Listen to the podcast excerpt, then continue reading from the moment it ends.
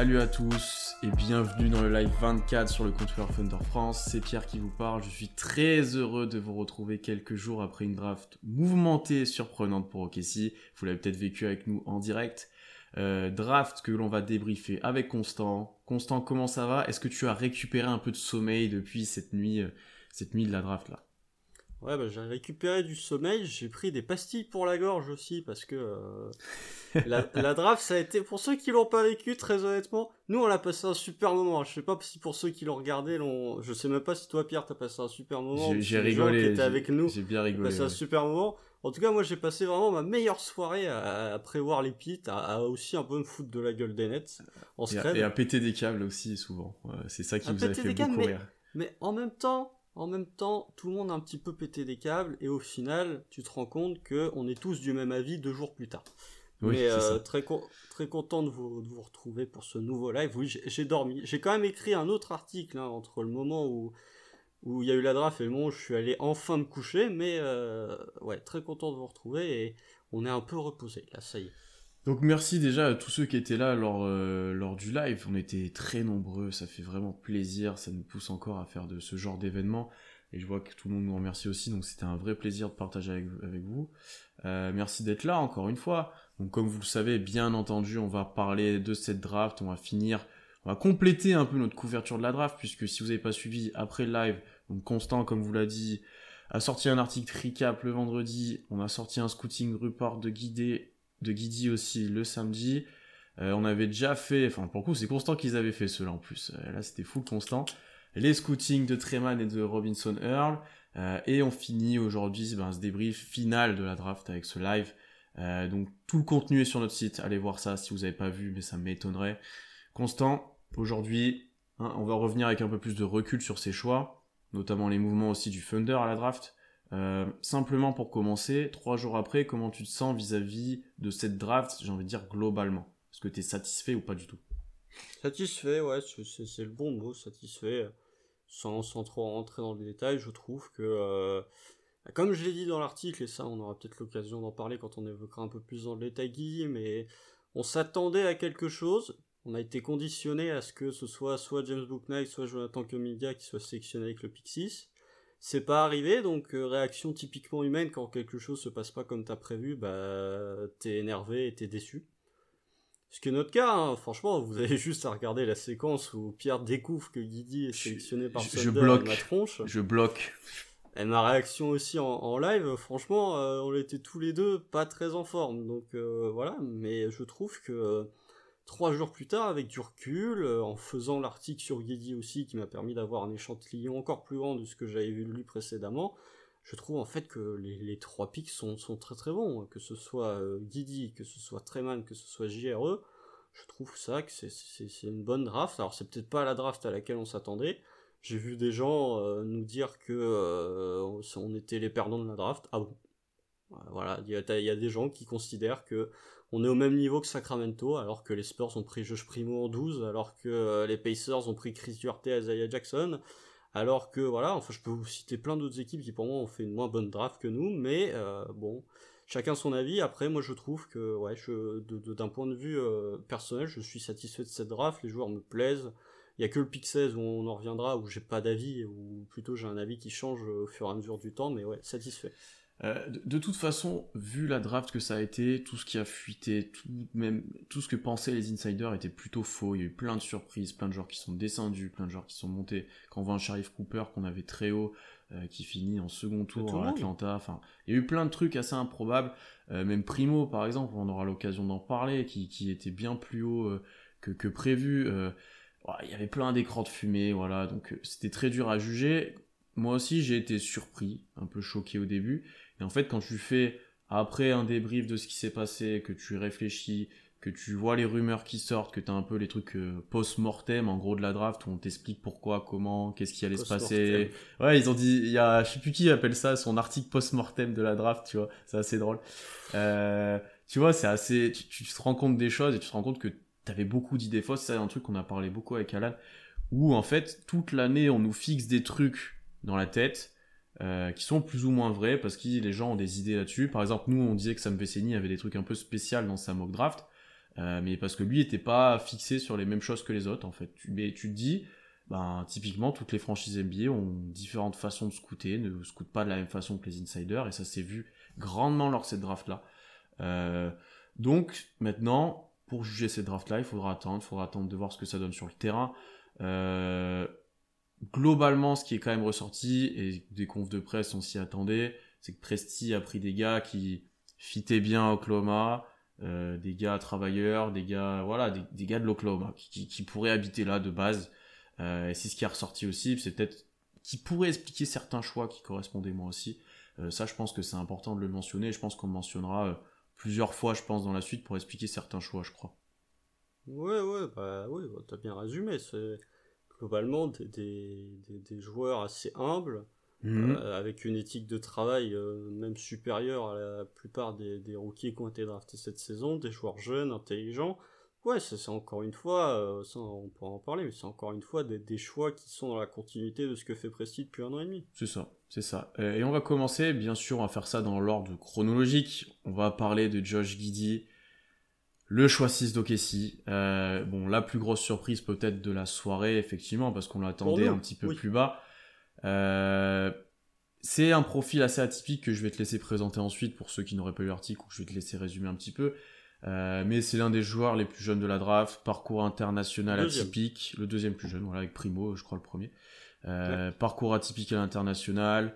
Euh, il y a un facteur antécédent qui correspondait bien au Kessie. Euh, donc sa sœur qui a joué Oral Robert, ça tu le sais, ses parents qui sont basketteurs pro euh, en Australie, etc. Presti a d'ailleurs envie de faire son profil et en fait tu le fais à ma place. non, mais non, je te laisserai le jeu. Je, tu coupes la parole à l'intervenant. Je, te laisserai, je te laisserai décrire son jeu là. Je te, je te fais le, les antécédents familiaux, j'ai envie de dire.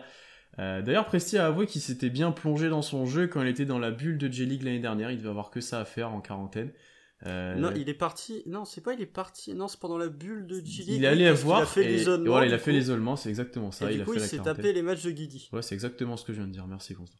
Euh... Non, mais je pensais il y avait un truc, tu vois, il était genre allé en Australie pour le voir. Et du coup, il avait fait une quarantaine. Mais c'est moi qui avais mal lu le tweet parce que c'était en rapport avec la bulle de G-League.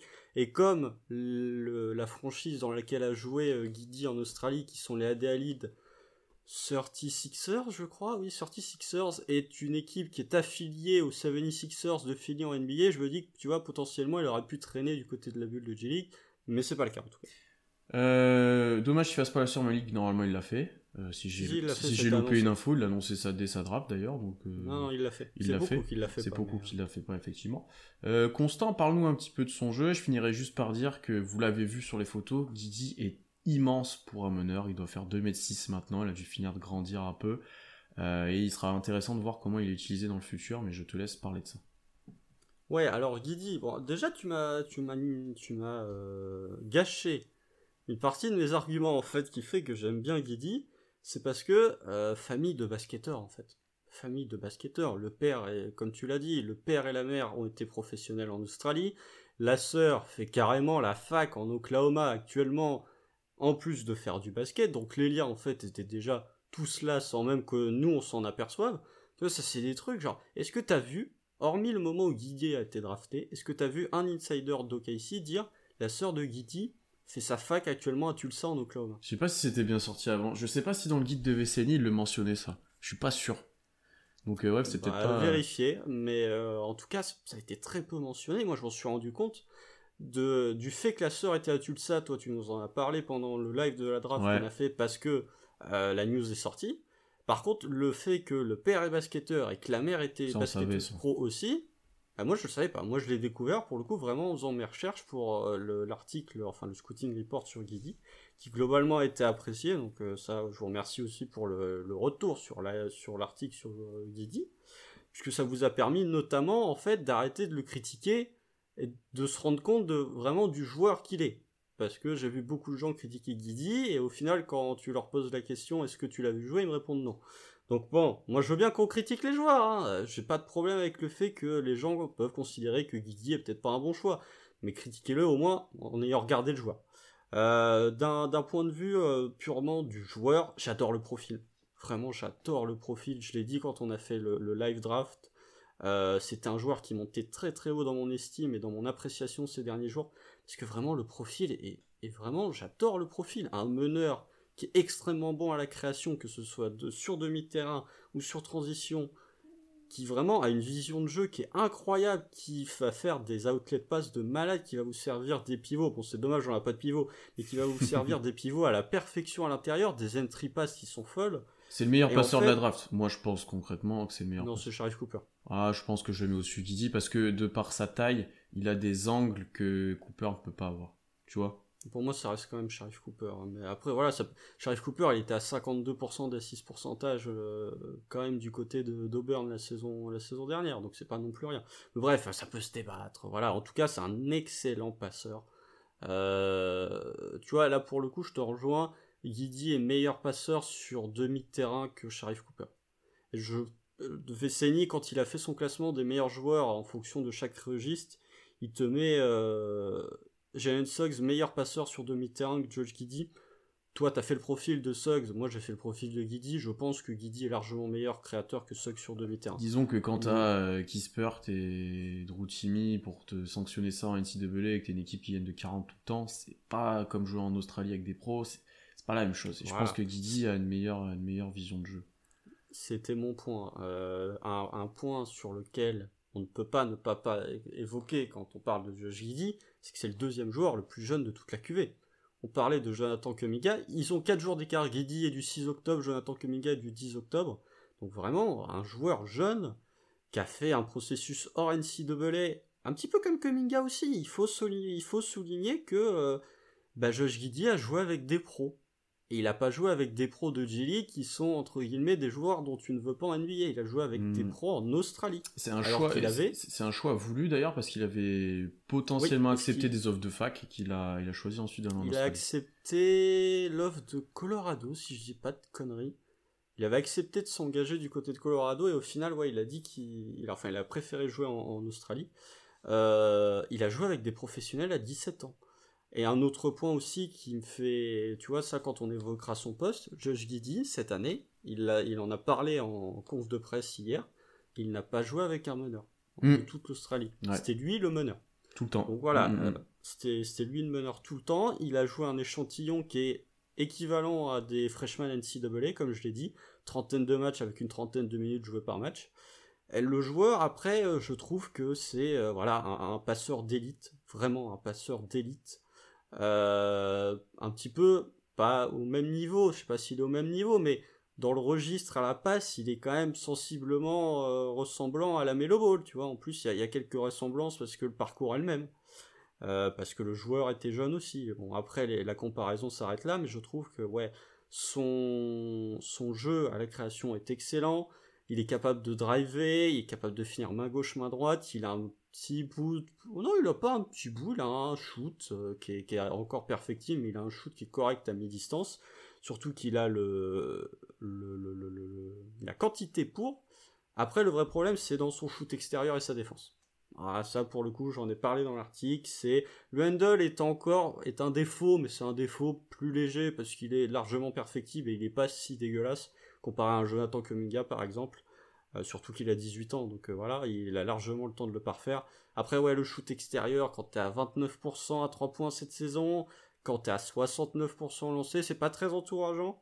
Il y a des problèmes de gestuelle, il y a un vrai problème de gestuelle au niveau du footwork, au niveau de la du moment où il reçoit la balle. Après, comme je l'ai dit dans l'article, pour moi, son shoot extérieur, il y a vraiment... En catch shoot, je pense qu'il sera capable de sanctionner en pull-up, ça sera plus difficile mais t'as juste besoin de modifier deux trois trucs dans la technique qui il part pas de nulle part tu vois c'est pas Scotty Barnes. Il part pas de nulle part dans la mécanique même si elle est moche. Donc voilà après pour la défense et euh, je terminerai là-dessus pour sa défense là pour le coup euh, je, je, trouve qu'il sera pas défenseur mauvais non plus mais vaut mieux l'utiliser en tant que deuxième rideau dans un défenseur collectif un petit peu comme je l'ai dit dans l'article à Corey Kisport mais sinon potentiel ouf passeur ouf fit avec Sheikh Didius Alexander, Lugensdorf, Treman, JRE, même Darius Baisley, ouf. Donc vraiment, je suis impatient, très très très impatient de voir ce que va donner Josh Guidé au Thunder. Et je suis très content euh, au final de ce show. Euh, plusieurs éléments déjà pour étoffer ton propos et avant que je reprenne certains trucs, on est peut-être euh, un petit peu différents sur nos avis. c'est pas un reach, contrairement à ce qu'on pensait, puisqu'il, parce qu'il passait, il passait pas la place 7, les Warriors le prenaient. Il avait une bonne cote, on le voyait plutôt en 10, mais en 7, il partait aussi. ensuite, rookie de l'année, je crois, en Ligue australienne, meilleur passeur de, du championnat, si je me trompe pas de ce que j'ai pu voir. Donc pour un joueur comme lui de 18 ans, ça pèse, ça pèse quand même un petit peu. Euh, surtout que le mec était il était à 8 passes de moyenne, mais il y avait 8 rebonds. Ouais, ouais. Euh, son plafond, là je compare à Lucas, etc. Non, peut-être pas quand même. Il sera surtout beaucoup moins scoreur. C'est peut-être ça qui va un petit peu limiter en NBA dans un premier temps. Euh, comment il va marquer des points, mais en termes de création, on sera sur du, du très très haut niveau. On parlera. si je peux, vas-y, vas juste excuse-moi de te couper. Si je peux te donner une comparaison pour Josh Giddy, ce qu'on pensait qu'allait devenir Lonzo Ball au moment où il a été drafté. Pas ce qu'il est devenu, hein, mais ce qu'on pensait qu'il allait devenir au moment de sa draft. Peut-être, ouais. Euh, ensuite, son rôle et comment il sera utilisé, on va en parler, je pense, juste après, quand on finira sur lui, ce sera notre dernier point. Euh, sur son jeu, euh, déjà, physiquement, enfin, je reprends le, le scouting que tu as fait, je te trouve un peu dur, parce que j'ai quand même l'impression que même maintenant, sachant qu'il a pris du poids, notamment l'année dernière, de ce que j'ai pu comprendre, il est quand même capable d'un peu bully les, les, petits, les petits meneurs en face, tu vois. Euh, c'est-à-dire que, comme tu l'as dit, il n'a pas un handle elite qui, bah, qui est lié aussi à sa taille, il est très grand, donc le dribble est forcément plus haut. Euh, c'est obligatoire. et l'envergure est, petite, quasiment à sub donc, donc, ça joue effectivement.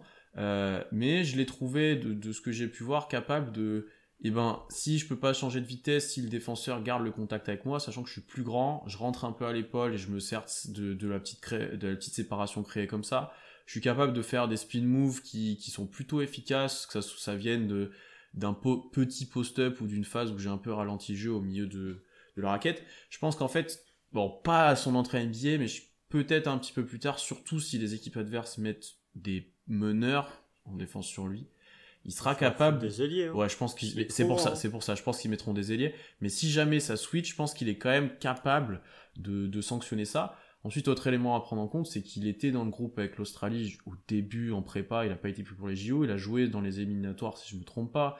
Enfin, il est déjà dans ce cursus-là. Il est déjà dans un grand cursus aussi de gros prospects, comme tu l'as bien décrit, euh, que la NBA met en place, notamment en Australie. Donc, il sort vraiment pas de nulle part. Euh, pour son jeu offensif, peut-être sur son tir, j'ai il y, a deux choses à prendre en compte, et on l'a dit je crois dans le chat, c'est qu'au fil de la saison, son, son, pourcentage a augmenté. Déjà, il avait très mal commencé, je crois. Ensuite, il a pris beaucoup de pull-up. Euh, ben, tu l'as dit, c'était le seul meneur sur le terrain. Donc la plupart de ses tirs, c'était pas des spot-up, c'était plus des pull-up. la sélection de tirs, elle était pas, ouais, effectivement.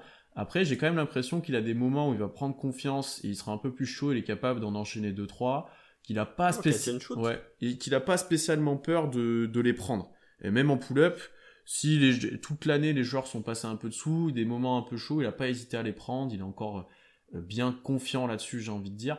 Euh, donc j'ai quand même tendance à dire, c'est sûr que comparé à un Barnes, ça sera largement meilleur, mais qui deviendra au moins euh, efficient à 3 points, il sera pas négatif comme d'autres meneurs en catch and shoot, il peut tourner à 36-37%. En catch and shoot, hein. Attention, hein. donc forcément les pourcentages seront plus élevés, mais moi je pense qu'il peut, il peut shooter en catch and shoot. Et ensuite, gros travailleur, c'est quelqu'un qui, qui, qui, va, qui va largement progresser. Défensivement aussi, j'ai hâte de voir parce que il y a une question d'envie, il y a une question de comment il est utilisé en Australie aussi, sur qui on va le faire défendre. Euh, mais ouais, à voir comment il résiste physiquement. J'attends de voir ça pour le coup parce que sur beaucoup l'année dernière, on s'est plutôt trompé en plus défensivement. Euh, mais beaucoup, il a pas une envergure à sub-0. C'est sûr, ça, je suis d'accord avec toi. Je suis d'accord avec toi. Donc voilà, mais il faut mentionner, parce que tout le monde le mentionne dans le chat, moi je l'ai mentionné dans le chat aussi, vous regardez le premier match de la saison 2020-2021 de Josh Giddy, et vous regardez le hmm, dernier, un peu comme beaucoup, hein. c'est le, jour et la nuit. Vous regardez, franchement, j'ai pas eu le temps, sinon je l'aurais fait, mais vous regardez plus, si vous, franchement, si on avait regardé tous les matchs de Josh Giddy, on aurait vu, je pense, une amélioration dans le jeu à chaque match. Parce que c'est incroyable, et ça montre encore une fois le côté éthique de travail de malade du joueur. Je pense qu'à mon avis, avec des parents basketteurs, ça doit pas rigoler euh, souvent en termes d'entraînement, mais avec la sœur, etc., je trouve que il a progressé d'une manière assez folle, et suffit juste de regarder, je pense même, vous regardez sa fin de saison avec Adélaïde, et vous regardez les matchs qu'il a fait avec l'Australie pour la préparation des JO, je suis quasi sûr qu'il a aussi progressé à ce niveau-là entre ce laps de temps-là. Donc vraiment, je trouve que, en fait, Josh Giddy, contrairement à beaucoup, je pense qu'il peut apporter dès la saison prochaine à OKC. Je pense aussi, je, pense aussi. Euh, alors pas mal de questions en même temps, il y en a qu'on va prendre, il y en a sur les rumeurs de Mark Allen, ça sera en fin d'épisode on parlera de la suite de après cette draft, on en parlera pas mal. On est presque 50 sur live, c'est complètement fou comment ça, comment ça augmente actuellement, donc merci à tous et merci pour toutes vos questions. Euh, Constant, on a eu plusieurs questions là-dessus. Euh, dans quel line-up tu le vois évoluer et avec qui à ses côtés et comment utiliser Je vais peut-être commencer pour ça, tiens.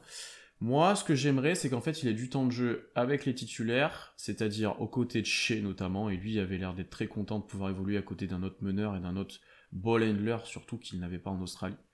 Et, étonnant, disons. Ouais. Et j'aimerais aussi le voir, par contre, gérer des fois le, la balle, un petit pas tout seul, mais avec plutôt des joueurs de banc. Euh, donc pour moi, l'idéal, surtout si Kemba est encore là, parce que encore une fois, ça va dépendre de si Kemba est là ou pas si Kemba n'est pas là, pour moi il est titulaire, c'est sûr et certain. Si Kemba est là, je pense que. Le poste. Ouais, alors. À quel poste Si, si Kemba, si Kemba est, là, il sera pas titulaire. Donc euh, je, pense que le, sur les, trois premiers postes, ce sera Kemba, Shea et Dort. Si Kemba n'est pas là, j'ai vu ça dans le chat, je pense qu'on fait un Shea, Guidi, Dort. Où les trois sont plus ou moins interchangeables. Euh, je pense qu'on start comme ça. Et ce que j'aimerais, c'est que Guidi ait quand même un temps de jeu assez élevé et que euh, en fait typiquement ce soit le joueur qui sort peut-être en premier ou en deuxième s'il y a un grand qui sort avant et qu'ensuite il soit là pour jouer avec le banc et avoir un peu plus la balle en main que à côté de Shea où bah, Shea prend la balle. À un moment il faut aussi donner la balle à Shea, c'est quand même notre joueur. Je ne vois pas jouer en 4 de ce qu'on peut lire, donc là ça va être beaucoup trop juste physiquement, beaucoup trop juste physiquement. 3 peut-être, 3 peut-être sur du switch, etc. Mais euh, ça, va mettre peut-être un peu de temps. Pour l'instant, ce sera plutôt du, ouais, du 1, 2, 3 polyvalent, mais comme chez a joué 3 à un moment, mais voilà, quoi, ça sera plutôt ça. Donc c'est ce que j'aimerais pour lui en fait. Il faut lui donner du ballon parce que ce joueur-là, si tu lui donnes pas de, matière pour créer, il sert pas à grand chose. Enfin, il a besoin de faire des erreurs, il a besoin de se, développer balle en main en fait. Euh, donc c'est comme ça que j'aimerais le voir utiliser de mon côté. Alors que je dis rien, mais je viens de voir le commentaire de Jouver il a raison. Mais il a raison, quand tu... il est content, ça se voit que nos ah rookies sont contents d'être là, bah contrairement à Evan Mobley et à James Cooklight. Oui, ouais. Bon bref, mais euh... non, alors moi franchement, c'est mon vraiment bon. Je... Déjà que je voulais pas le voir il y a trois semaines, mais Kemba Walker, en fait, moi je l'envoie, mais tous les jours en fait. Si à l'opening day, je peux avoir un 5, en tout cas un back court, Josh Giddy en 1, Shell Gidius Alexander en 2 et Lugensdort en 3, genre où je signe Faites-le. Vas-y, faites-le. franchement, Et je vous vois dans le chat quid de Théo Malédon. Je, le, problème, c'est plus Treman, et je pense qu'on en parlera à ce moment-là pour euh, Jerome et Malédon. oui, et c'est plus la venue de Treman qui poserait problème que Guidi qui est très polyvalent. Je pense qu'on en parlera plus à ce moment-là de ça. Non, mais c'est juste pour vous dire, les gars, je sais que vous aimez tous Théo Malédon, principalement parce qu'il est français, faut pas déconner, mais Josh Guidi, quand même un potentiel bien plus élevé que Théo Malédon. Ouais, calmez-vous quand même au bout d'un moment. C'est normal. Théo Malédon, c'est un pic du second tour. Hein. Euh, Josh Giddy, c'est un pic 6. Donc forcément, tu vas peut-être privilégier Josh Giddy quand même. Mais ouais, je trouve que la triplette Giddy chez Dort, de tous les joueurs qui ont été pris dans le top 10, hormis Evan Mobley, t'as rien qui pouvait mieux s'insérer avec les autres jeunes du Thunder. Je trouve. Hein. Hmm. Oui, Kate, forcément, mais tu vois, je... non mais Kate, oui, façon, mais qui oui, Kate.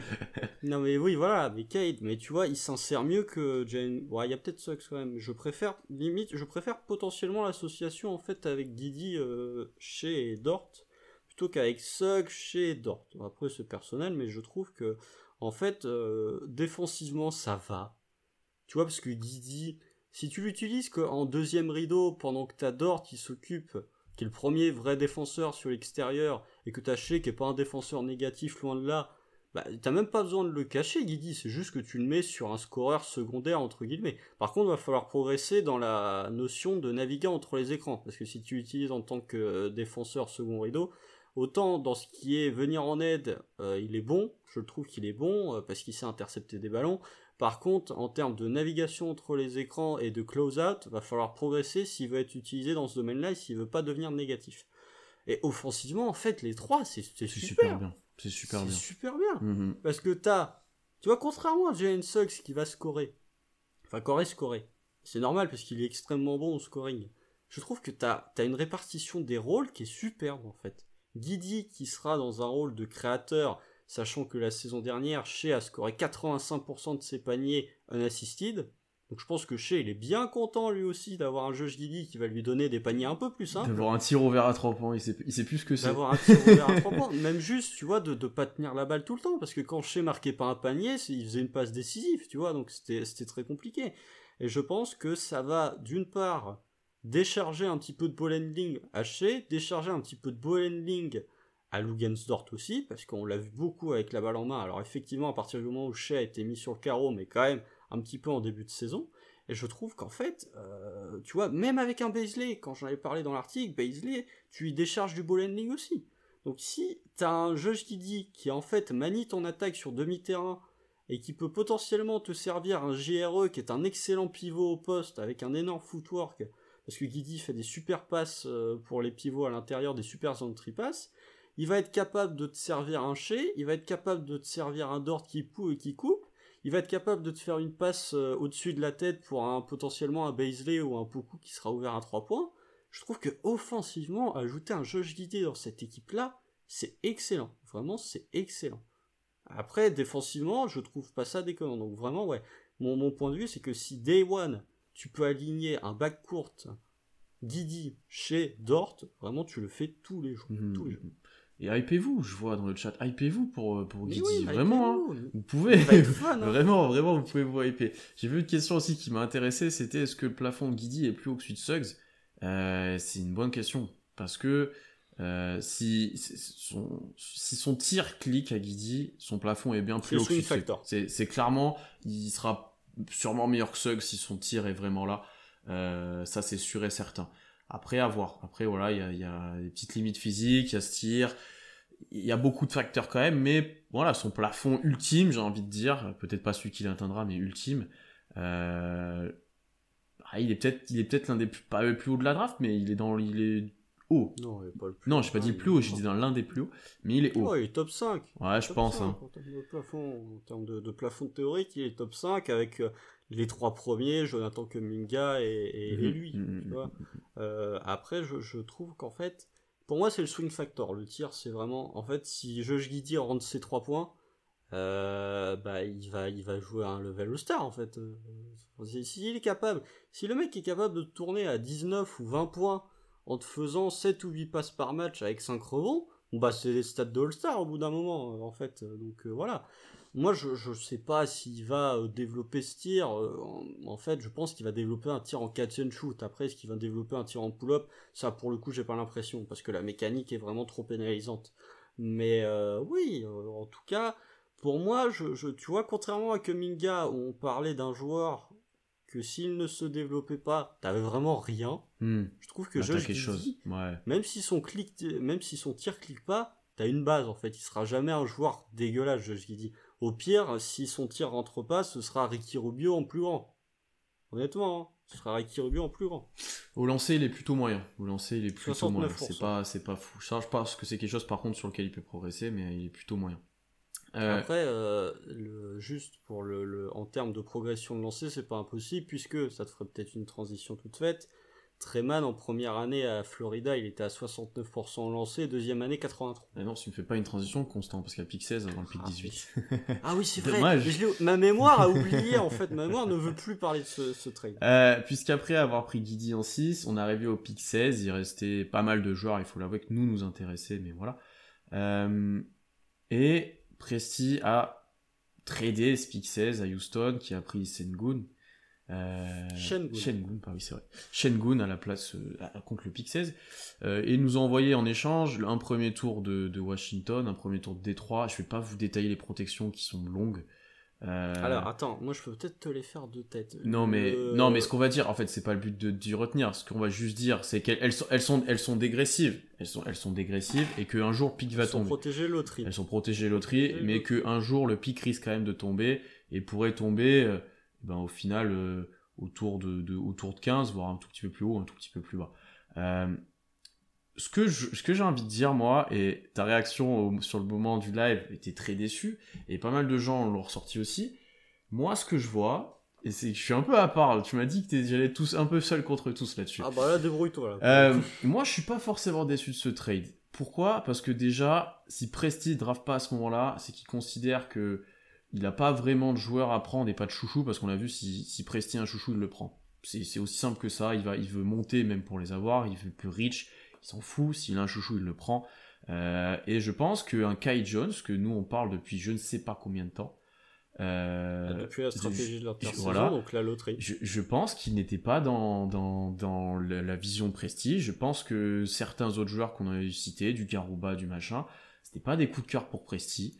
Euh, donc, qu'est-ce que Sam Presti a fait? Au mieux de piquer un joueur qui, l'intéressait un petit peu, mais qui peut avoir en 18 un cas Treman, par exemple, ou Primo s'il avait été là, vu que c'est sorti, et on aurait pris Primo.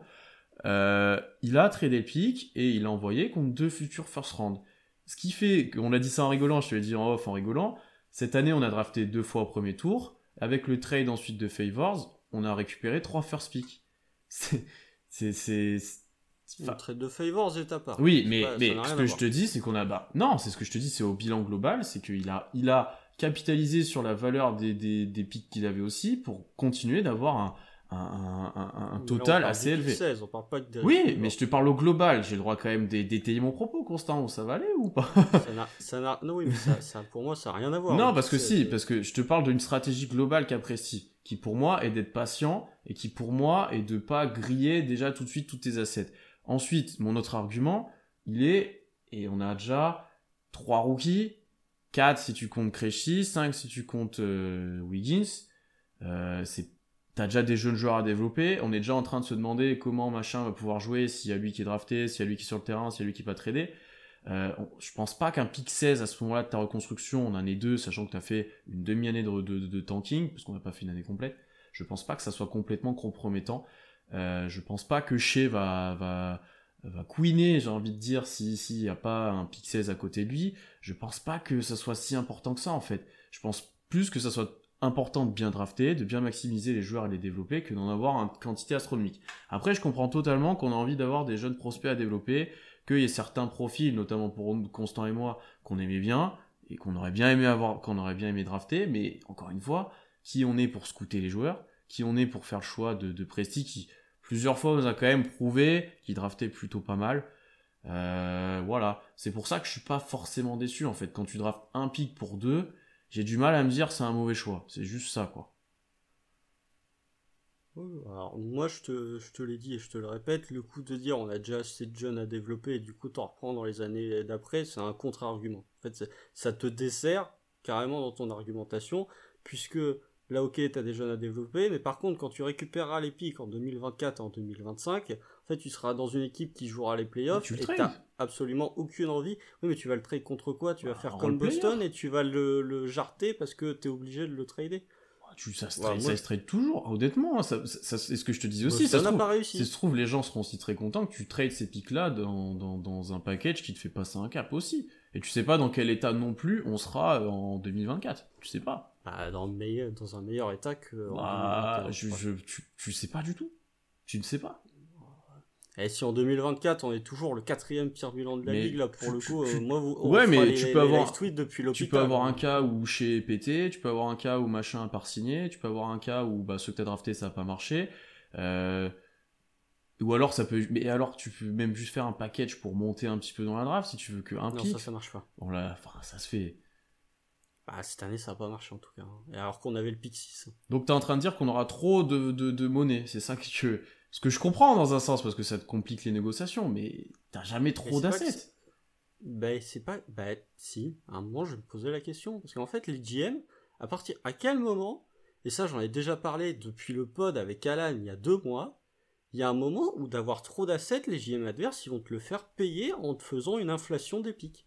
Ça, je suis d'accord. C'est-à-dire qu'ils vont arriver, ils vont te faire. Ah, t'as combien? T'as 20 first pick en fait, si on tradait avec une autre équipe, on en demanderait deux, mais comme c'est toi, on va en demander cinq. Bon, au moins, tu pourras les donner. c'est ça que De toute façon, on était déjà dans ce cas-là. On était déjà ça reviendra au même. Donc, bref, après, moi, j'ai pas. la, la, question, elle est aussi. Je pense que les gens sont pressés. Honnêtement, Et Ah le, maître mot, c'est patience. Presti, même quand il fait ses, ses, fourni, ses, ses, ses- ses- ses conférences de presse, etc., c'est patience. Euh, On a tanké une demi-saison. Parce que Shea était trop fort, parce que machin. On a Poku qui a peut-être euh, besoin de 3 ou 4 ans pour être euh, un, minimum complet. On a plein de joueurs comme ça. Je pense qu'il faut, qu'il faut être patient et que ça, c'est un move qui, qui plus de long terme que de court terme. Honnêtement. Et ça, je le comprends que pour certaines personnes, c'est un peu chiant mais tu peux pas tu peux pas euh, taper sur ça c'est pas possible surtout à la vitesse où va la NBA maintenant c'est pas possible Mais je tape pas sur ça, je dis juste que euh, y a un moment. Moi, je, en fait, je vais vous dire, j'ai pas d'avis. Parce que globalement, vous me, me posez la question sur ce trade du pick 16 il y a deux jours, je vous aurais dit c'est de la merde.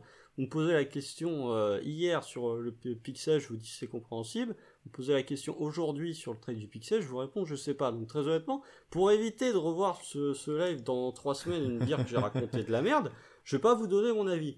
Si je peux abonder dans ton sens, Pierre, et abonder dans le sens de Sam Presti, je tiens juste à souligner que pour ceux qui sont pas contents, les Knicks ont tradé le pick 19, qui était leur pick 19, avec Charlotte, qui est 3 picks en dessous de nous, juste 3 picks en dessous de nous.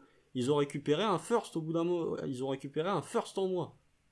Et comme l'a dit Sam Presti en conférence de presse, recevoir deux first picks pour le 16, bon, ça arrive pas tous les jours au bout d'un Mm, moment. mm, effectivement Après, après, après, je peux comprendre. En fait, les gens voulaient qu'on fasse la draft que Houston a fait, c'est-à-dire rajouter 20 des 000, jeunes à plus quoi savoir en foot. 20 000 mecs ouais Sauf que le problème de ça, c'est que je veux bien, Houston, il y a des jeunes à se développer, il y a Jalen Green, il y a Kevin Porter Jr., il y a Shengun, il y a Garuba, il y a Just Christopher. Alors, ils peuvent faire un 5 majeur quasiment que avec des mecs qu'ils ont draftés cette année. Mais en fait, quand vous regardez ce que fait Houston, là, les potentiels free agents qui vont signer, ils vont faire quoi, Houston, la saison prochaine? Et vont se retrouver 10e ou 9e de la conférence Ouest. Ils vont se retrouver avec un pick 13 ou 14 à la loterie. Et vu qu'ils auront que Jalen Green, ils vont être obligés en fait de développer, enfin de d'espérer que Shengun, que Just Christopher Deviennent- des voilà. méga stars. Mm, mm, mm. En fait, eh, pourquoi Memphis, Memphis, pourquoi ils sont montés en 10 en larguant Jonas Valanciunas? Parce qu'ils se sont rendus compte que Jamorant plus Jaren Jackson Jr. ça ne suffisait pas à aller euh, là où ils voulaient. Du coup, ils se sont dit on fait un petit pas en arrière, on monte en 10, on va récupérer Zaire Williams qui est un énorme potentiel, et du coup là, ouais, on se rajoute des joueurs. Voilà. Donc ça, dans ce sens-là, moi, je, préfère très honnêtement me dire que la saison prochaine, c'est ce que j'ai dit à Pierre en off avant de commencer, c'est que la saison prochaine, tu n'auras qu- quasiment que ta rotation, ce seront que des jeunes, quasiment. À partir du moment où Kemba va partir, ton sac majeur, ce sera que des jeunes, à moins que tu mettes un favor si tu, t'auras que des jeunes. Donc au bout d'un moment, je préfère très sincèrement terminer 13ème de la conférence Ouest et me retrouver potentiellement avec un pick 7 ou peut-être même monter dans le top 3 de la loterie, enfin dans le top 3 de la draft avec un peu de chance, avec un peu de chance à la loterie comme l'a fait Toronto cette saison, plutôt que de me retrouver dans une situation de Houston où oui, ils vont gagner plus de matchs que nous l'année prochaine, et encore c'est pas sûr parce qu'il y a Alexander de notre Ouais, ils côté. seront pas dixièmes je crois que t'as as dû dire ça oui ils sont pas dixièmes mais Bah tu sais jamais. oui tu sais jamais vois, tu si sais j'ai- jamais si Jalen tu Green est jamais. super fort Euh, si- euh, bah, Shengun, à mon avis, il va pas, il va pas mettre 9 points la saison prochaine. Hein. Shengun, pour le coup, il est prêt pour la NBA. Donc, euh, t'as Christian Wood. euh, vous avez vu, ça parle potentiellement de Daniel Tice euh, pour Hmm. la free agency. Tu vois, je vous parle. Faut pas oublier que Houston, l'effectif, comme le nôtre, hein, l'effectif est pas terminé encore. Il y a des moves qui vont arriver du côté de Houston. Donc voilà, moi, j'ai pas d'avis. Je trouve, oui, c'est un move qui est compréhensible. Est-ce que c'est celui que j'aurais fait? Probablement pas. Mais bon, euh, battez-vous en fait, battez-vous et moi pendant ce temps-là, je vais profiter de Josh Giddy et de Treman en fait. Oui, c'est un peu ça. Euh, je pense que c'était une offre que tu peux pas trop refuser en fait, comme tu l'as dit, c'est assez rare. Je pense quand on t'appelle, qu'on te dit vas-y, on vous envoie deux futurs pour euh, celui-là, si t'as pas un, un coup de cœur encore une fois, je, je l'accepte. Je pense que. Houston a eu un coup de cœur Ouais, pour par contre, je suis sûr. Ça, c'est sûr qu'ils le voulaient. Ils voulaient, ils voulaient absolument et ils sont montés pour lui. Ils ont attendu de voir, à mon avis, qu'il était pas là en, en quoi, en 23, 24, 24, 25, leur pic après. 23-24. 23-24. Euh, bon, bah, voilà. Donc euh, ça me choque pas. Là-dessus, ça me choque pas. Après, effectivement, là dans le chat, on est plutôt de l'avis que c'est pas choquant, mais sur Twitter, c'est un peu plus, c'est pas la même chose. Donc euh, c'était important d'en parler encore une fois. Mais bon, voilà. Après, on verra ce que ça devient. Si ça nous sert à monter un jour dans, le- dans le top 3, on sera très content. On sera très Non, content. mais alors pour le coup, je, je vais ne faire que me reciter. Mais je tiens à vous rappeler, PJ Tucker, qui, qui est un excellent joueur, mais qui ne reste que PJ Tucker, c'était deux firsts pour le récupérer. Hmm. Deux firsts. Pour PJ Tucker. Qui a fait. Qui était important pour gagner un titre quand même, PJ Tucker. Oui, mais c'est PJ Tucker. Il est, important, ça fait partie des joueurs qui sont importants et nécessaires pour gagner un titre. Mais c'était quoi? C'était quoi le sixième meilleur joueur des Bucks euh, dans cette campagne de playoff? Alors il était capital pour défendre sur KD. À partir du moment où t'es arrivé dans les finales de conf, t'as Bobby Portis qui a take over, t'as Brook Lopez qui s'est réveillé, t'as Giannis Middleton ou Holiday c'est ah, ok, mais euh, bon, au bout d'un moment, c'était deux firsts, quoi. Donc, effectivement, on arrive dans une situation où, en fait, si tu veux récupérer une star, maintenant, faut lâcher quasiment 6 pics pour récupérer, euh, ne serait-ce que je l'idée. Si on parle encore une fois des box. Ou, bon, euh, monter dans le top 3, effectivement, ce qu'on nous dit. Le, prix pour être dans le top 3, il devait être. bah oui, laissez tomber. Il existait même pas le prix, parce que personne voulait. Donc voilà, moi je peux comprendre. Après, euh, bon, franchement, eh, vous regardez, ça a coûté à Memphis de lâcher Jonas Valanciunas et de prendre les contrats dégueulasses d'Eric Bledsoe et Steven Adams pour passer de 17 à 10. Et nous, juste en lâchant le 16, on a récupéré deux firsts. Franchement, ça va. Je trouve que ça va. Euh, on va enchaîner, on va arriver au pic 18, si, cette fois on n'a pas été tradé, on a piqué cette fois, et on a pris un de tes chouchous de base, Treman. Treman. Euh, pour le coup, on parlait de pull-up guidé, là c'est peut-être le meilleur joueur en pull-up de la draft, je pense. Je, pense que c'est le meilleur. Euh, là, ce qui a pas mal embêté les gens, pour le coup, c'est pas tant le niveau du joueur, pas tant le talent, c'est son, son poste, peut-être qu'un guard, bien qu'il a un. Non, c'est le joueur. Ah, tu penses? Je suis pas si sûr que ça.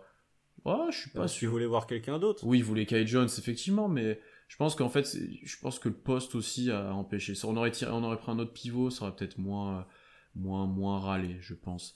Mais globalement, Treman a un profil complètement différent de, des autres guards qu'on a dans, l'effectif. Euh, je vais te laisser le décrire ensuite. Et euh, je pense qu'il n'est pas inintéressant de l'avoir et qu'il peut être complémentaire aussi, lui aussi, de d'autres joueurs, euh, notamment d'un certain français qui, pour moi, ça pourrait bien s'entendre en fait. Ah oui, parce que je, déjà, moi, Treman, je suis très content du choix, hein, très honnêtement. J'étais un peu surpris, euh, si vous allez checker ma réaction, j'étais un peu surpris parce que je m'attendais pas à ça. Mais à aucun moment j'ai dit que c'était un choix de merde par contre. Hein. J'étais surpris parce que euh, voilà, on va parler juste après de la, concurrence au poste de guard.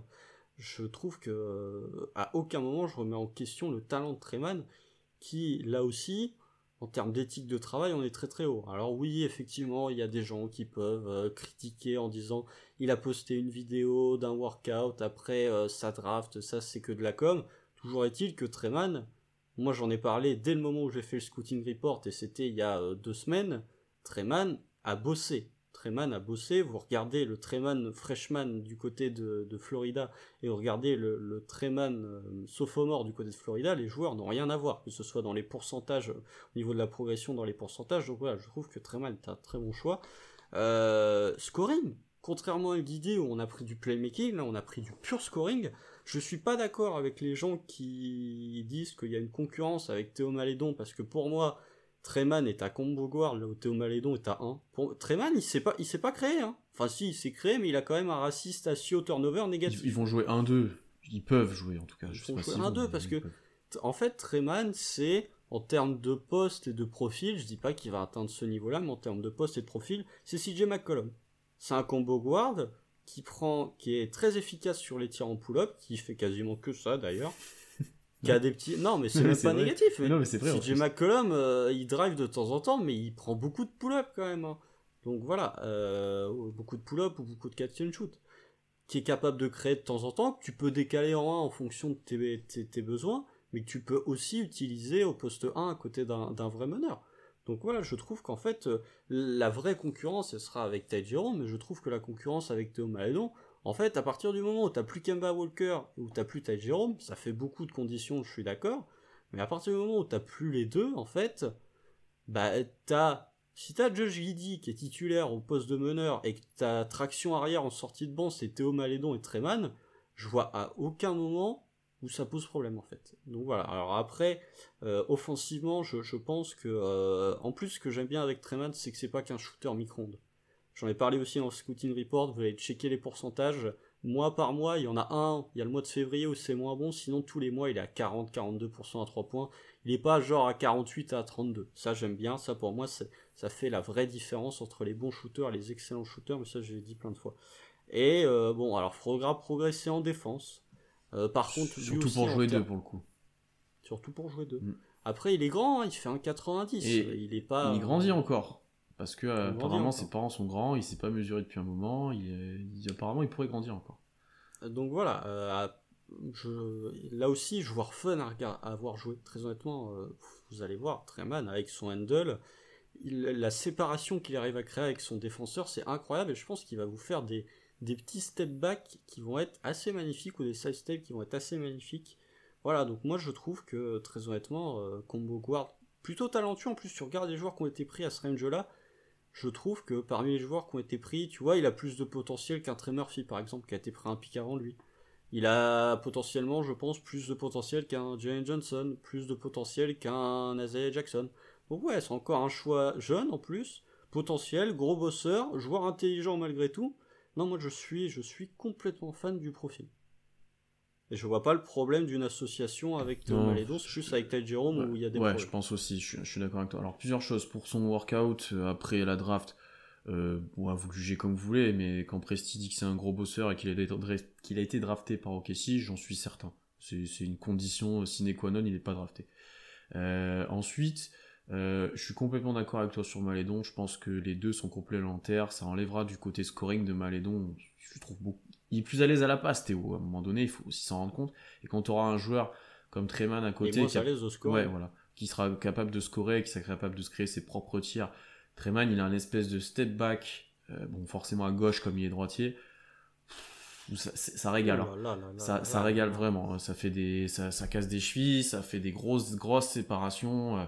Euh, euh, peut-être. Des grosses célébrations aussi. Hein. Lui, euh, pour le coup, en termes de trash il, talking, il, est... il, va être excitant à avoir joué. Il va être excitant à avoir ah joué. C'est peut-être pas celui qui va le plus finir au cercle, encore que. Mais il va être très. 60% de réussite près du cercle. Hein. C'est pas dégueulasse. Mais pas en termes de gros dunk, voilà. Mais, mais il va être excitant à avoir joué. Euh, c'est un profil qu'on n'avait pas trop au Kessie depuis presque toujours. J'ai l'impression. Est... Jackson. Ouais, peut-être un petit peu. Peut-être un petit... Schroeder quand même, c'est un peu. Ouais. Ouais. registre différent, mais combo guard euh, capable ouais, c'est vrai, c'est vrai. Et je rajoute juste, avant de te laisser terminer, hmm, top 3 flotteur de toute la QV aussi. Tu vois, on parlait de sa finition près du cercle. Il manque de puissance dans le haut du corps. Par contre, il était à 20 sur 43 sur les flotteurs. Donc, si en plus le monsieur est capable de, mettre des gros step back tout en finissant avec des flotteurs, putain, il va être difficile à défendre. Hum, hum. Euh, défensivement, un petit peu limité, un petit peu limité physiquement, à voir comment il évolue ensuite. Euh, après, ça soulève effectivement un problème avec euh, Kemba et Ty Jerome. Euh, honnêtement, même si Kemba est tradé, je pense que Ty Jerome ne, ne jouera pas. parce qu'il y a trop de monde là actuellement sur les postes de guard et ça fait, ça fait trop. Ça fait trop. Je vois pas comment tu peux faire une rotation à, à 6 ou 7 guards. Moi j'ai essayé de l'envisager hier soir. je, je vois pas comment tu pourras le faire jouer, honnêtement. Euh, ensuite, pour Kemba, c'est à voir si on arrive à le trader, quelle offre il y a, etc. Mais là, tu as, de moins en moins envie de l'avoir dans ton effectif, vu, vu les prospects qu'il y a en fait sur ces postes-là. Euh, donc, euh, donc, donc à voir par la suite. Mais lui, il aura du temps de jeu aussi. Je pense qu'il sera, dans la rotation. Il aura peut-être sûrement moins de temps de jeu que Guidi. mais il aura, il aura sa chance, je pense, assez, assez sereinement, assez certainement. à voir un peu ce qu'il va, ce qu'il va donner. Je pense qu'il peut avoir un petit temps d'adaptation, tu vois, pour euh, que ses moves euh, passent le cap NBA, pour qu'il s'adapte physiquement, pour qu'il ait des ballons aussi, pour que son adresse vienne, tu vois, ça peut mettre un petit peu de temps. Mais je pense que quelques mois, allez, un an grand max, il sera déjà, ce sera déjà aussi un autre joueur. Non, mais il peut faire un truc, genre où il, est en difficulté sur la première partie de saison, et puis une fois le All-Star Break passé, là, il commence à vraiment montrer tout son talent, tu vois. Y a plein de rookies qui font ça, hein. ils ont un petit temps d'adaptation et après qui vont commencer à, vraiment faire du sale. Mais ouais, après, en fait, j'ai l'impression que, tu vois, le temps d'adaptation, je vois ce que tu veux dire, mais j'ai l'impression que très mal, en fait, tu le fous sur un parquet NBA, il te plante des paniers, en fait. le mec, est, tu vois, autant Guidi peut avoir un petit temps d'adaptation parce que, tu vois, il évoluera avec plus de ball handler que ce qu'il évolue en Australie. Treman, il va arriver sur le parquet, il va faire le, le panier, il est là-bas? Ouais, ok, je vais mettre la balle dedans. Hmm, c'est vrai. Tu vois, alors peut-être qu'il aura moins, il aura plus de difficultés à créer une séparation avec son défenseur. Mais dans, dans, dans, dans je pense qu'il va pas hésiter une seule seconde. Tu vois, lui pour le coup, en termes de, de confiance en lui aussi et de, de niveau d'insolence, que ce soit dans, dans les tirs pris ou dans la régularité avec, avec laquelle il va prendre les tirs, on est plutôt pour le coup. Voilà pour, pour Treman, je pense qu'on va, on va continuer. Euh, on arrive en 32, parce qu'OKC a tradé le 34 et 36 contre le 32, euh, pour avoir Jreux, on va l'appeler comme ça.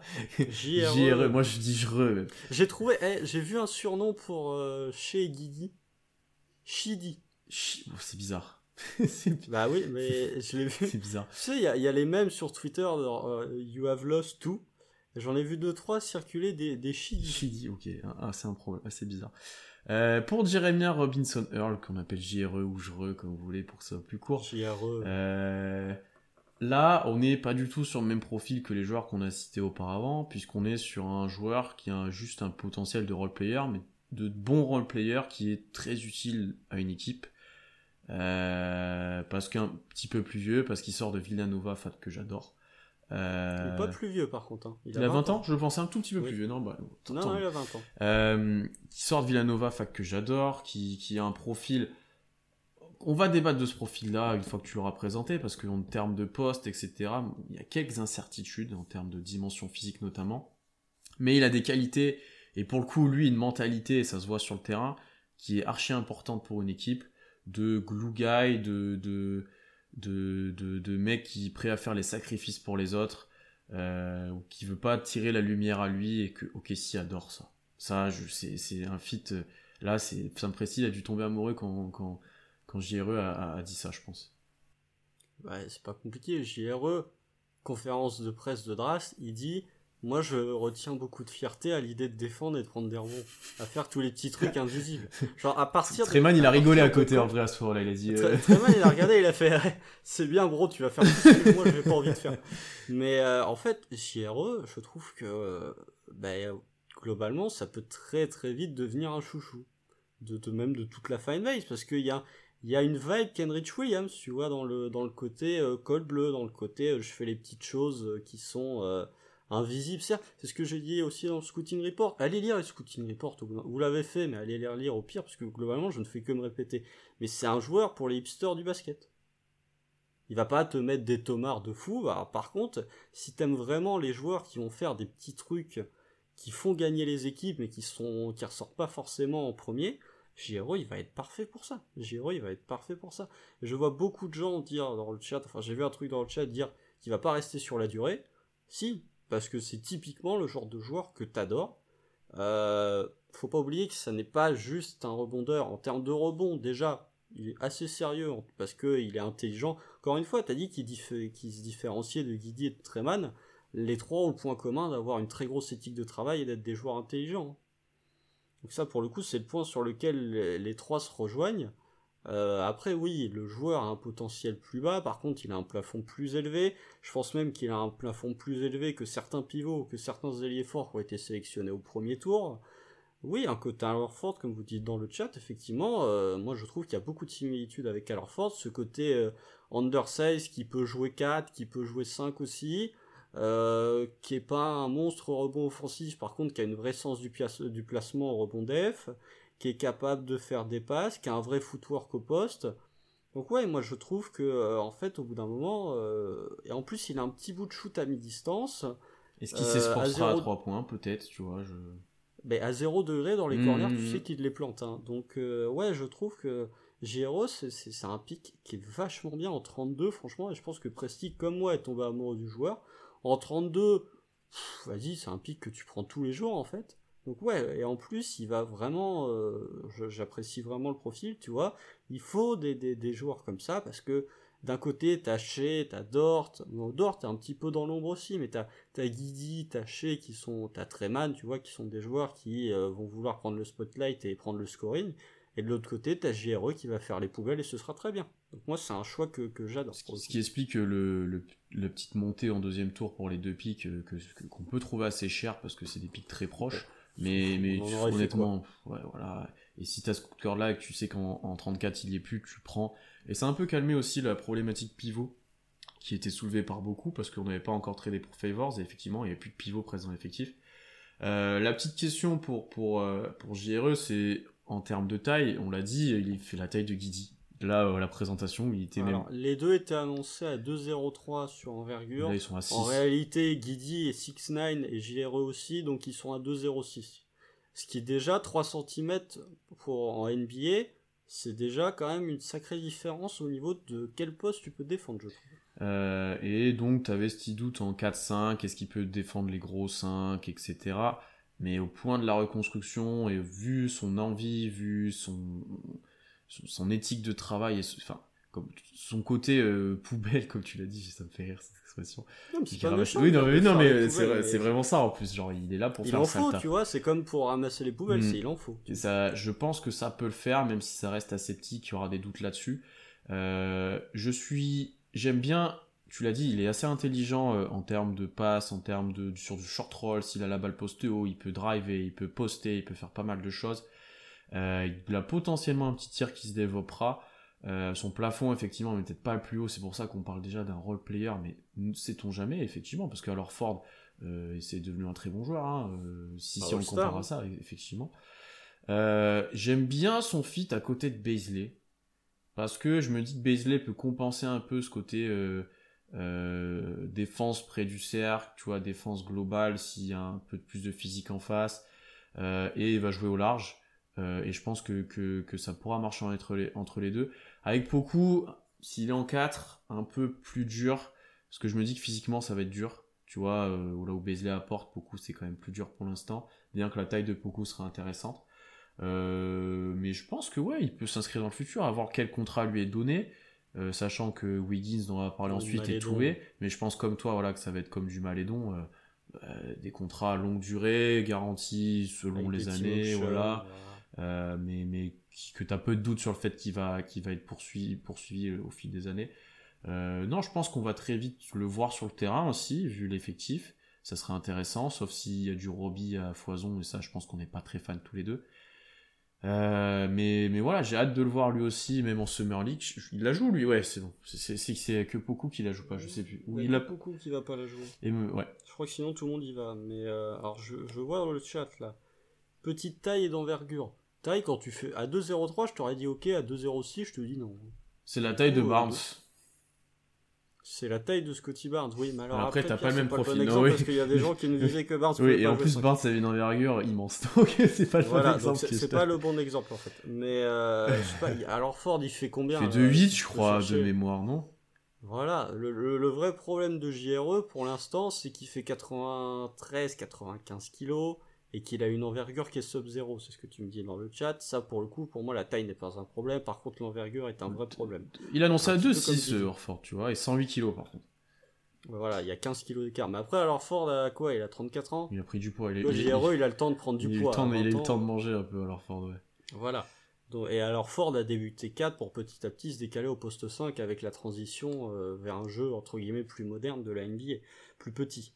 Donc voilà, euh, je trouve que, que le vrai problème, encore une fois, c'est euh, l'envergure qui est sub-zéro, parce que l'envergure, on n'en parle pas assez, je trouve, surtout pour des, pour des intérieurs et pour ce genre de profil. Là, pour le coup, ça peut poser problème.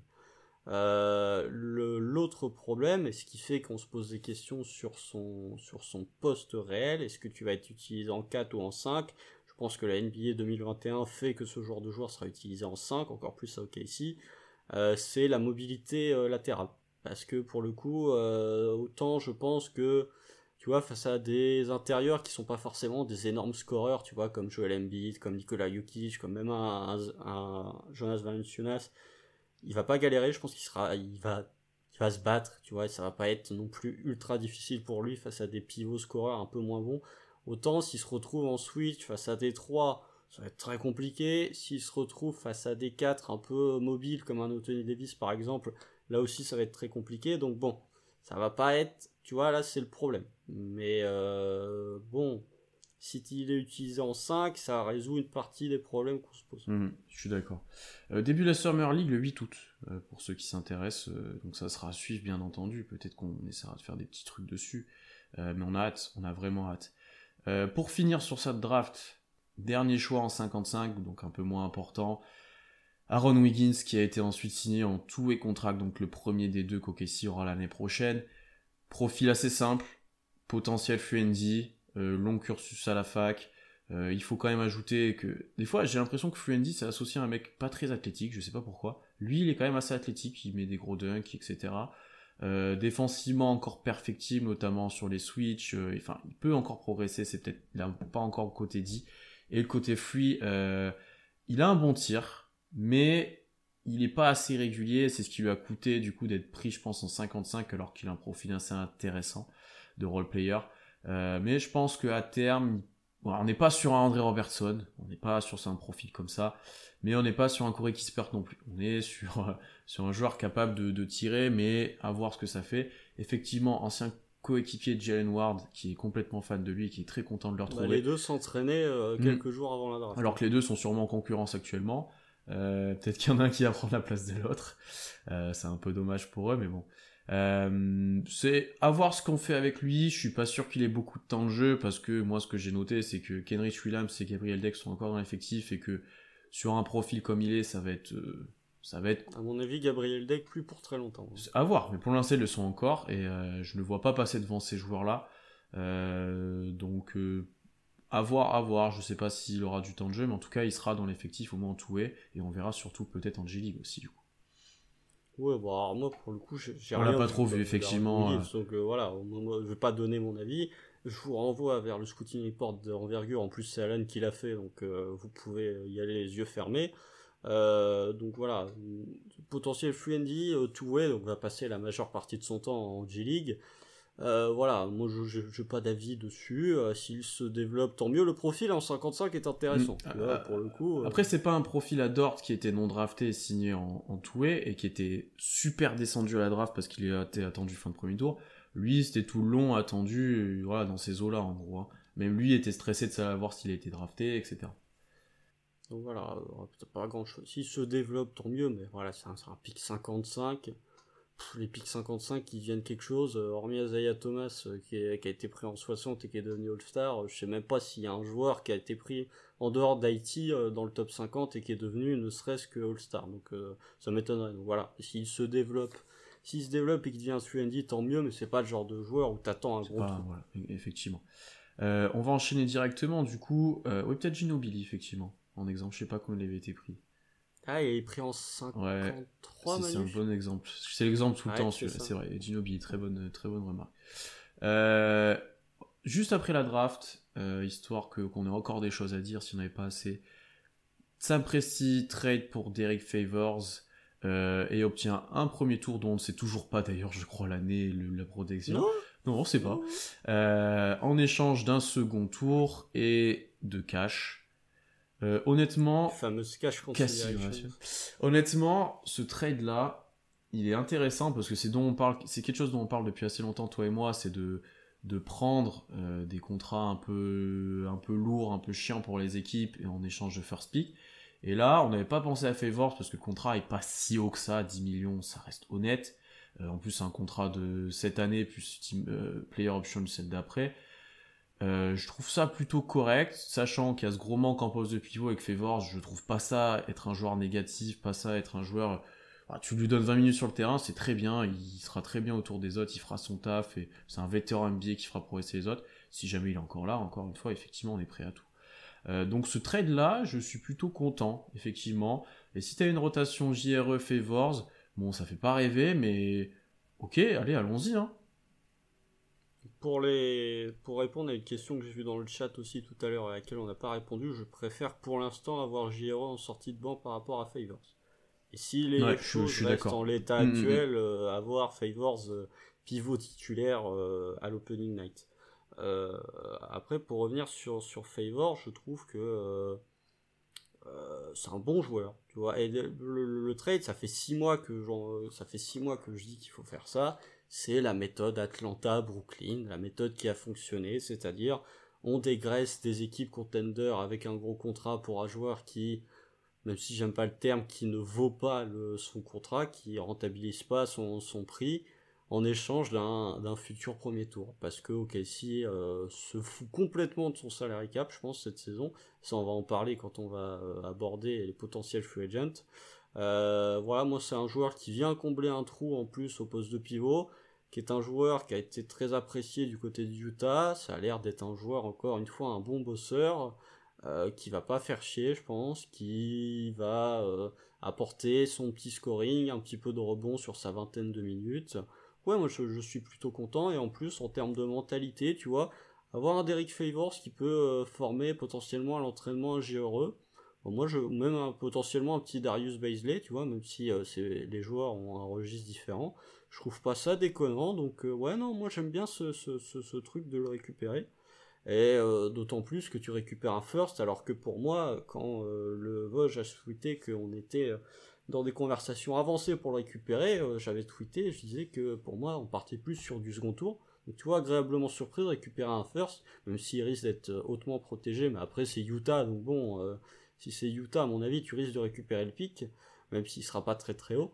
Euh, donc ouais, c'est très content de, ce move de Presti qu'on n'avait pas vu venir et qui au final euh, agrandit la collection tout en renforçant des manques dans l'effectif. C'est un autre vétéran, et vétéran pas si vieux que ça d'ailleurs parce qu'il a 29 ans, bientôt 30. Il a 30 ans je crois, il vient d'avoir 30 ans. Tu vois, donc euh, c'est pas un joueur de 36 ans, c'est pas...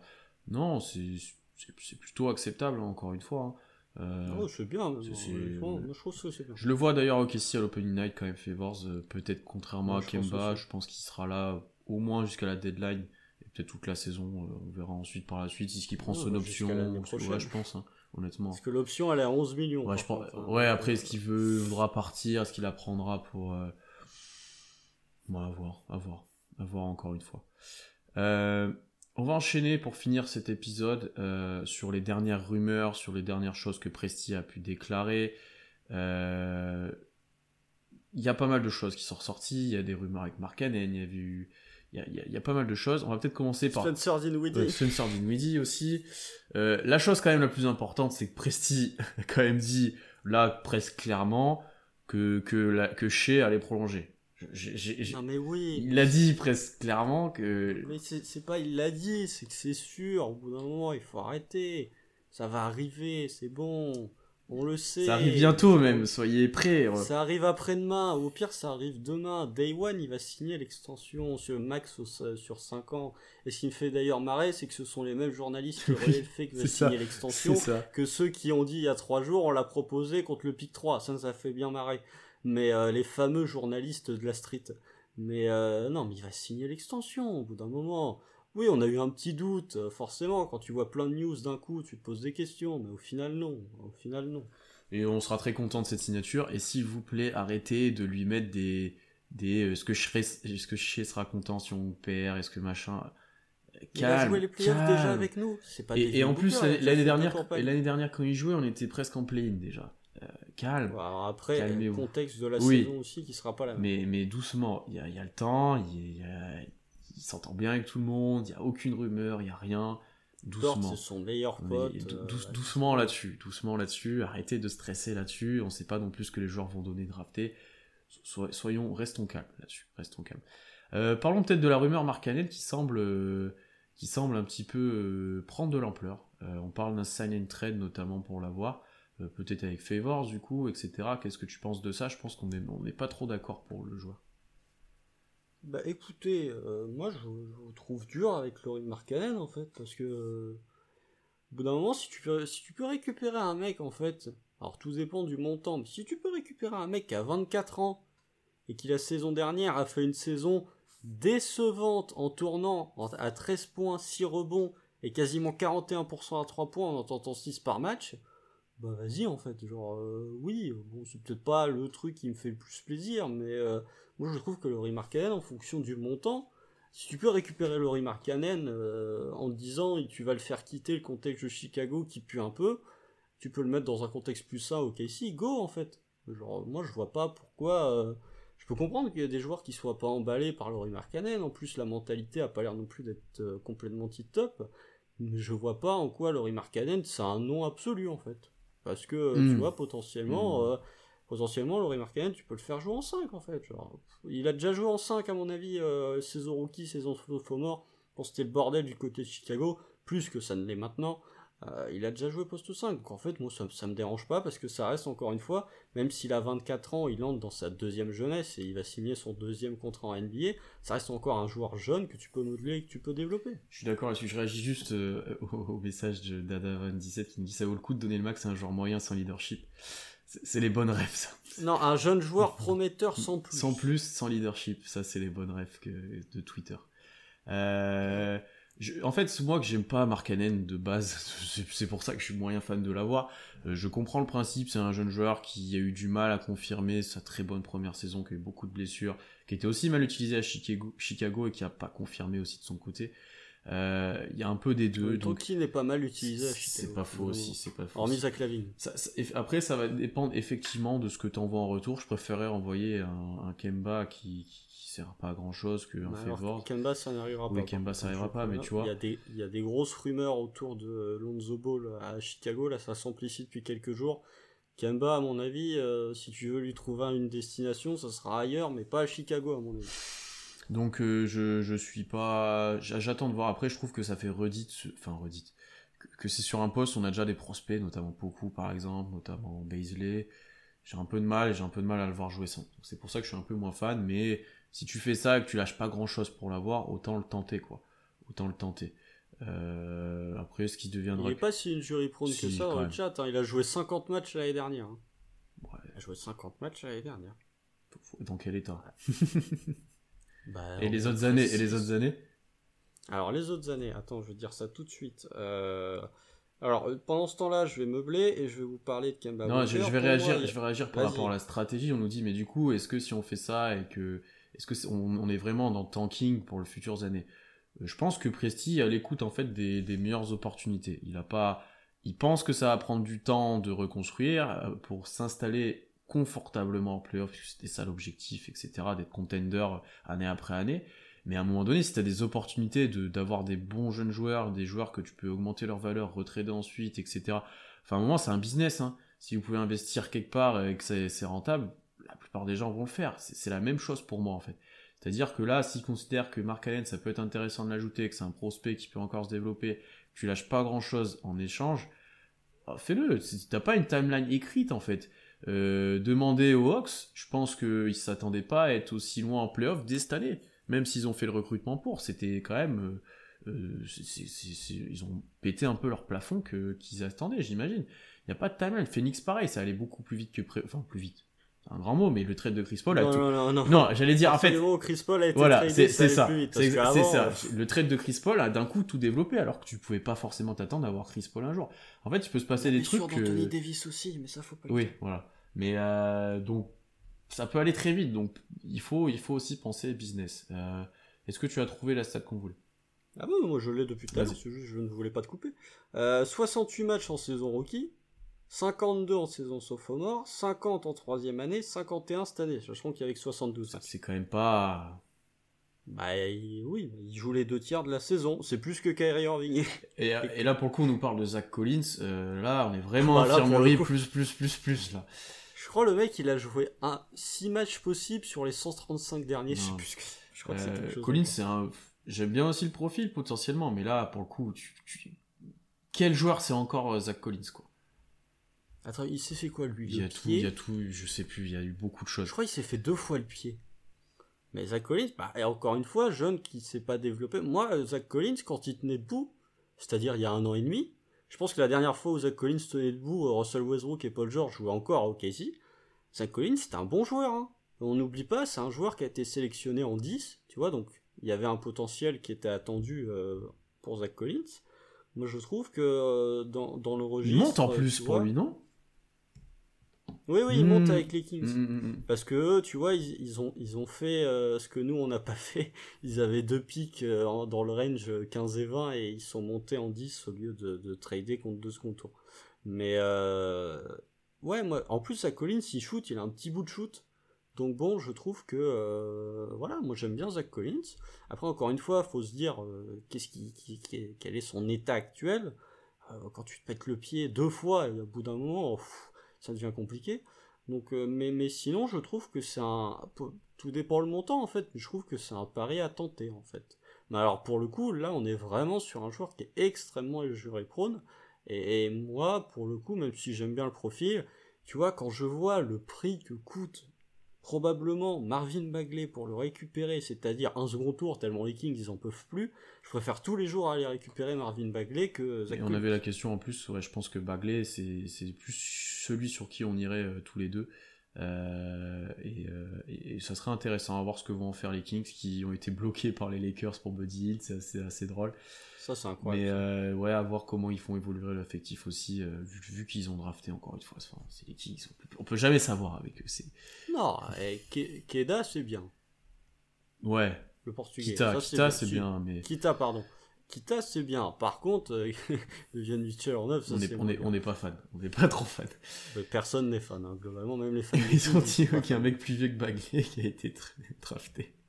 C'est incroyable, c'est incroyable, c'est terrible. Euh, dernière rumeur, celle de Dinwiddie. C'est peut-être la dernière dont on va, on va parler.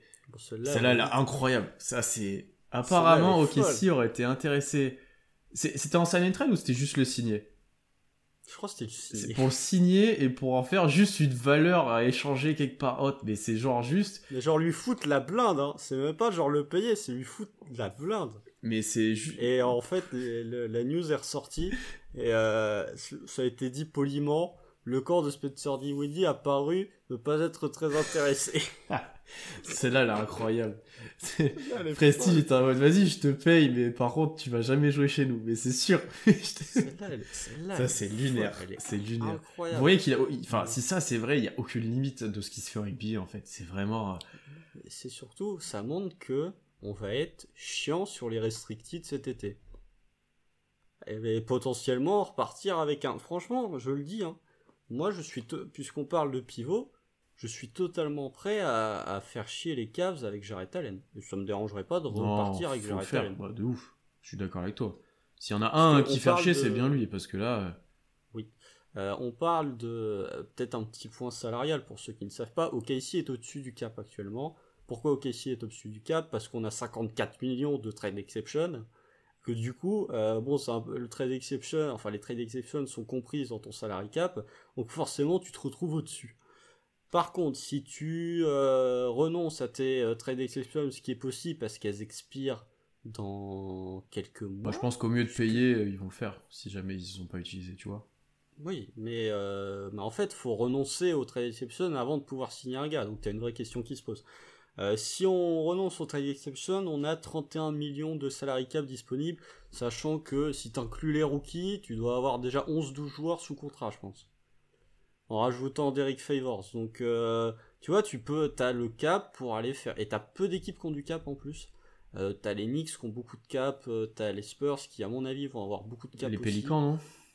Les Pélicans qui ont aussi beaucoup de cap, mais ça, j'en parlais, les Pélicans, ils ont récupéré du cap avec le trade de, d'Eric Bledsoe et de Steven Adams. Mais pour moi, les, Pélicans, c'est une, une alternative potentielle au cas où, dans le cas où Kylori signe à Philly. Et du coup, tu leur fais bonjour. Vous voulez Kemba Walker en fait, puisque vous avez aucun meneur et vous avez perdu Lonzo Ball et vous avez pas réussi à signer Kylori. Mais euh, donc ouais, euh, potentiellement, tu vois, aller faire chier les Cavs, même les Raptors qui ont l'air d'être intéressés, leur faire bah en fait, j'arrête Allen, on lui propose genre 85 euh, sur 3. Du coup, allez-y, hein, alignez-vous. Tu vois, quitte, franchement, le salary cap, on s'en fout pour les prochaines années. On s'en fout. Vraiment, pour les deux prochaines années, on s'en fout du salary cap, très honnêtement. Parce qu'on va signer personne et que la plupart de tes joueurs sont sous contrat rookie.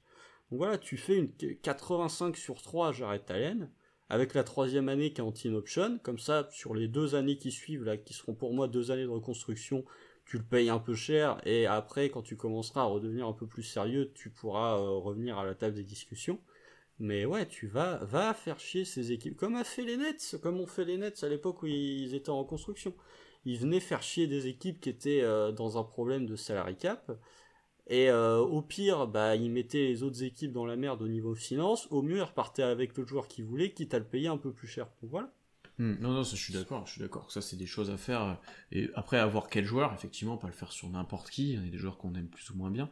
Euh, mais mais sur un Allen, par exemple, ouais, vas-y, c'est un pivot en devenir qui a déjà bien prouvé, très intéressant. Tentez-le, tentez-le plutôt que de surpayer des mecs moyens euh, que, que, que, je, n'aime moins, qu'on aime moins, qui sont moins intéressants, qui ont moins de, moins de potentiel. Oui, alors attention, dans le chat, là, deux, trois réactions. Euh, si Luca ou, Ante, ou se demande un trade, en fait, euh, tu, le cap, c'est juste une histoire d'équilibrer les salaires hein, au bout d'un moment. Donc voilà.